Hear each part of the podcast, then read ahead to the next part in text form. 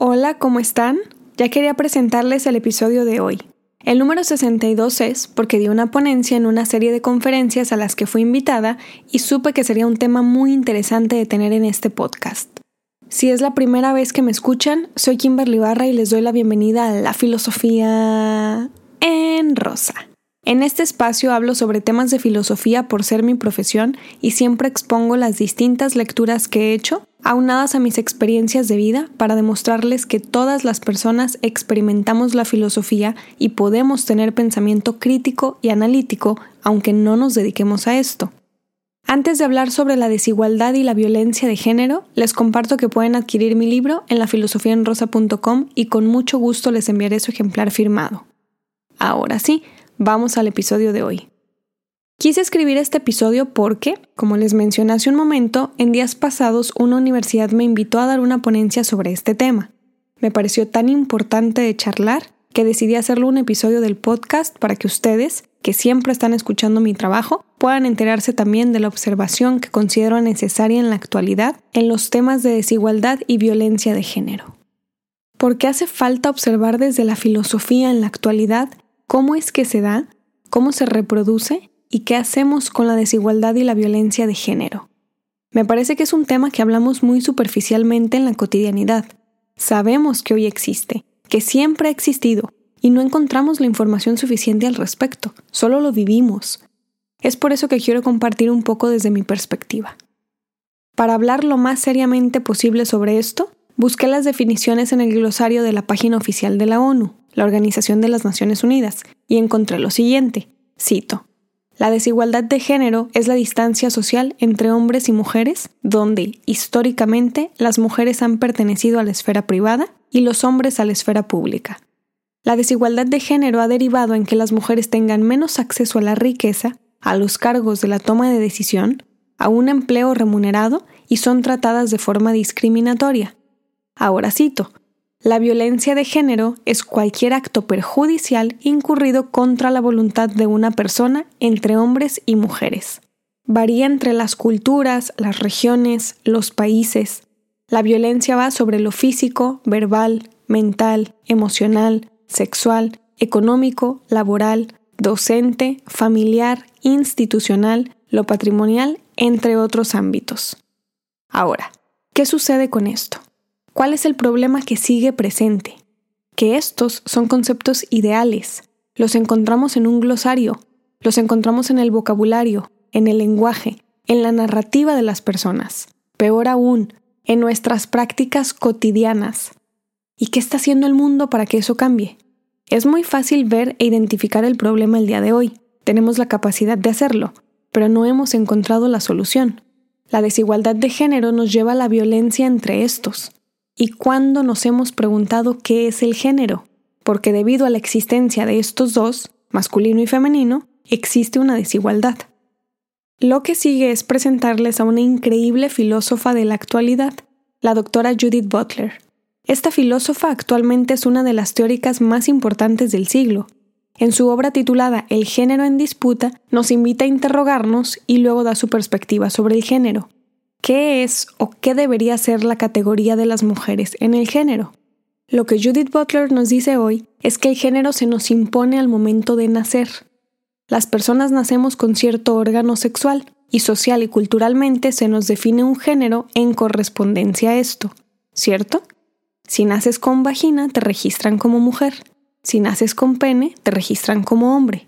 Esta imposición evidentemente no se nos pregunta, no podríamos siquiera responder. No podemos sostener la cabeza cuando nacemos, mucho menos pensar cómo queremos que se nos impongan reglamentos sociales. El problema con la imposición de género, según Butler, es que las estructuras de poder que existen en la actualidad nos forman como personas, nos forman como individuos coexistiendo entre todos. Vamos a la escuela, buscamos un trabajo, buscamos un hogar, de eso trata la vida pero las estructuras de poder, de manera muy general y superficial, nos han traído hasta ahora con imposiciones de género, masculino o femenino, y eso no se hace desde la coherencia, porque claramente hay quien nace con vagina y no se siente mujer, y hay quien nace con pene y no se siente hombre. Se nos da un género desde que nacemos porque es mucho más fácil tener un discurso y un lenguaje generalizado que procurar los intereses de cada persona en particular, ¿cierto? Viene algo muy interesante con Butler a continuación. Si la cultura que construye el género, ya sea masculino o femenino, actúa por leyes, tenemos constituciones, tenemos normas, se supone que nos portamos bien legalmente porque si no hay castigos, al menos es el ideal bajo el cual vivimos. Yo sé perfectamente que el sistema corrompido bajo el cual actuamos y nos desarrollamos tiene muchas rupturas, pero idealmente se supone que funcionamos así. Eso significa, según Butler, que no estamos hablando de un tema biológico. El género no es biología. Claro que nacemos con pene o con vagina, pero de eso a que se nos defina como hombres o mujeres hay muchísimo que observar.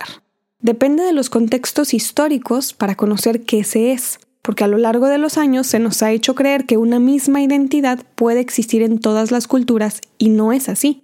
No funcionamos igual en el continente americano que en Oceanía. No funcionamos igual dentro de México, por ejemplo, en unas zonas del país que en otras. La cultura cambia y por lo tanto la identidad de sus individuos también. Cada individuo, cada cultura, cada región tiene contextos, tiene historias de vida, tiene distintas situaciones y relaciones humanas que deben conocerse antes de dar por hecho un comportamiento correspondiente a un género. Quiero leerles una cita textual del libro El género en disputa de Judith Butler. Tal vez, paradójicamente, se demuestre que la representación tendrá sentido para el feminismo únicamente cuando el sujeto de las mujeres no se dé por sentado en ningún aspecto. Esto dice Butler. ¿Qué sigue con esto que acabo de mencionarles? Pues sigue pensar en nuestra performativa. Actualmente actuamos de cierta manera. Seguimos un género la gran mayoría de personas. Seguimos un comportamiento y ciertas costumbres sociales. ¿Eso es malo? No. Las costumbres que tenemos en sociedad no son o buenas o malas. Son acciones que generamos de distintas maneras. Tan sencillo como pensar en decir salud cuando alguien estornuda. Es una costumbre social que ciertas personas practicamos. Y si vamos a un lugar donde la gente no dice salud, al escuchar a alguien estornudar y ser la única persona que lo dice, seguramente nos veremos diferente, un poco extraños para esa comunidad. Nuestras acciones no son más buenas que otras ni son peores que otras.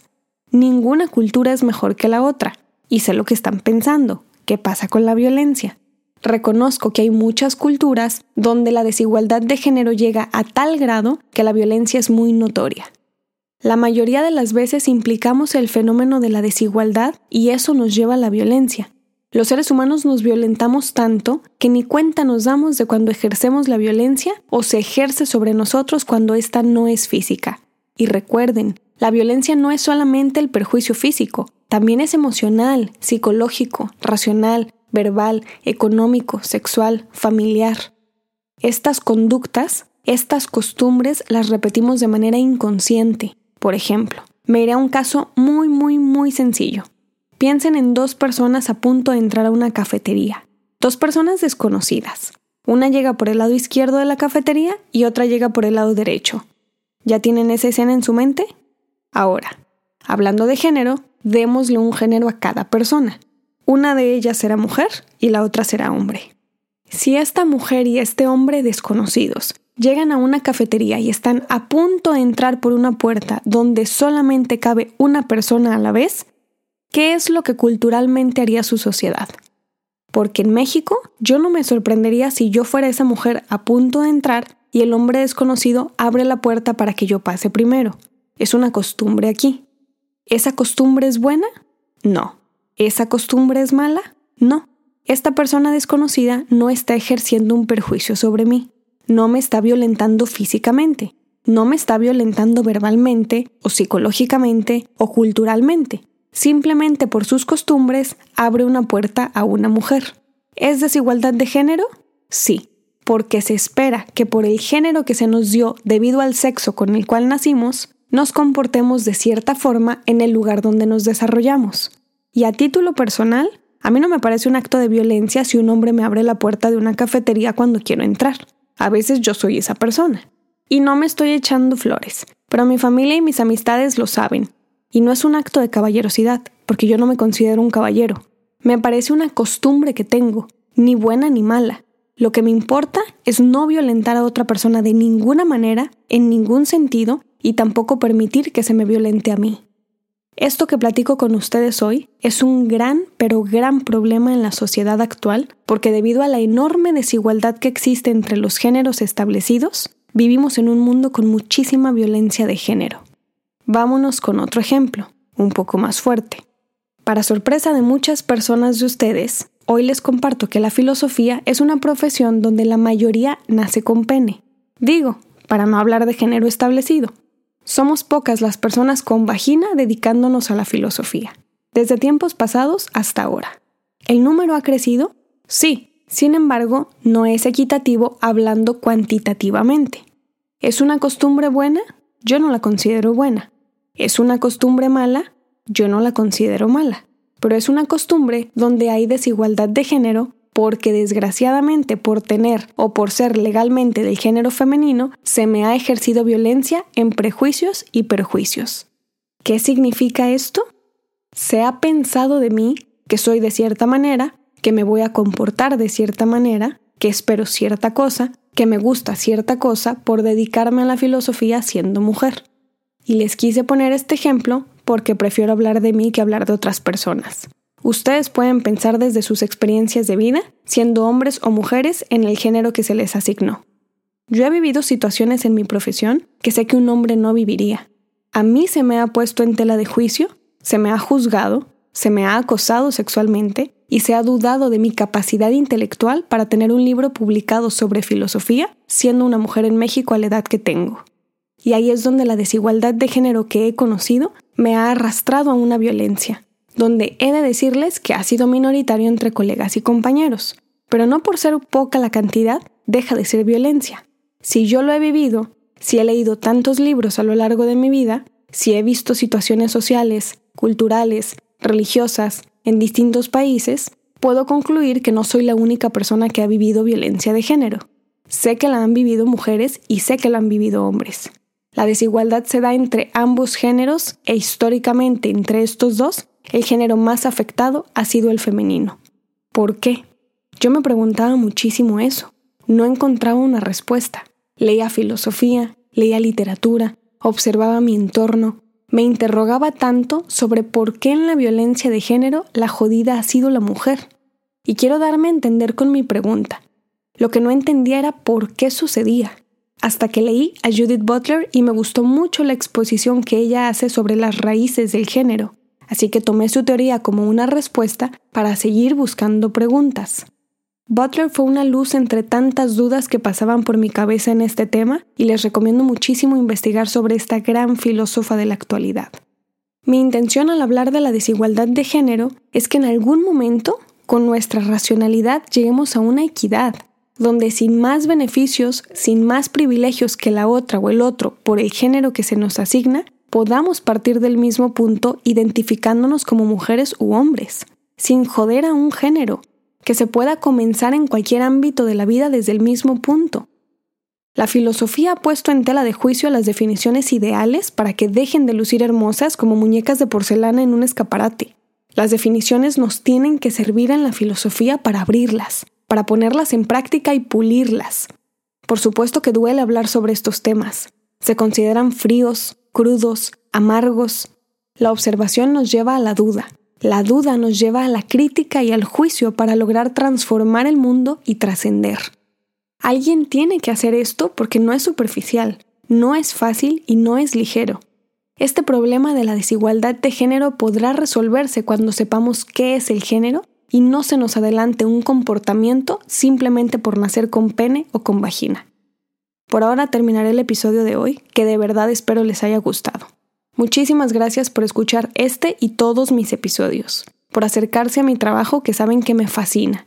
Gracias por compartir mi podcast con sus amistades, con sus familiares, en sus redes sociales para esparcir más la filosofía entre más gente. Poco a poco mi trabajo ha crecido más y yo les agradezco mucho su apoyo. Si quieren tomar mi taller sobre Nietzsche, mi curso de introducción a la filosofía o comprar mi libro, pueden escribirme al correo info arroba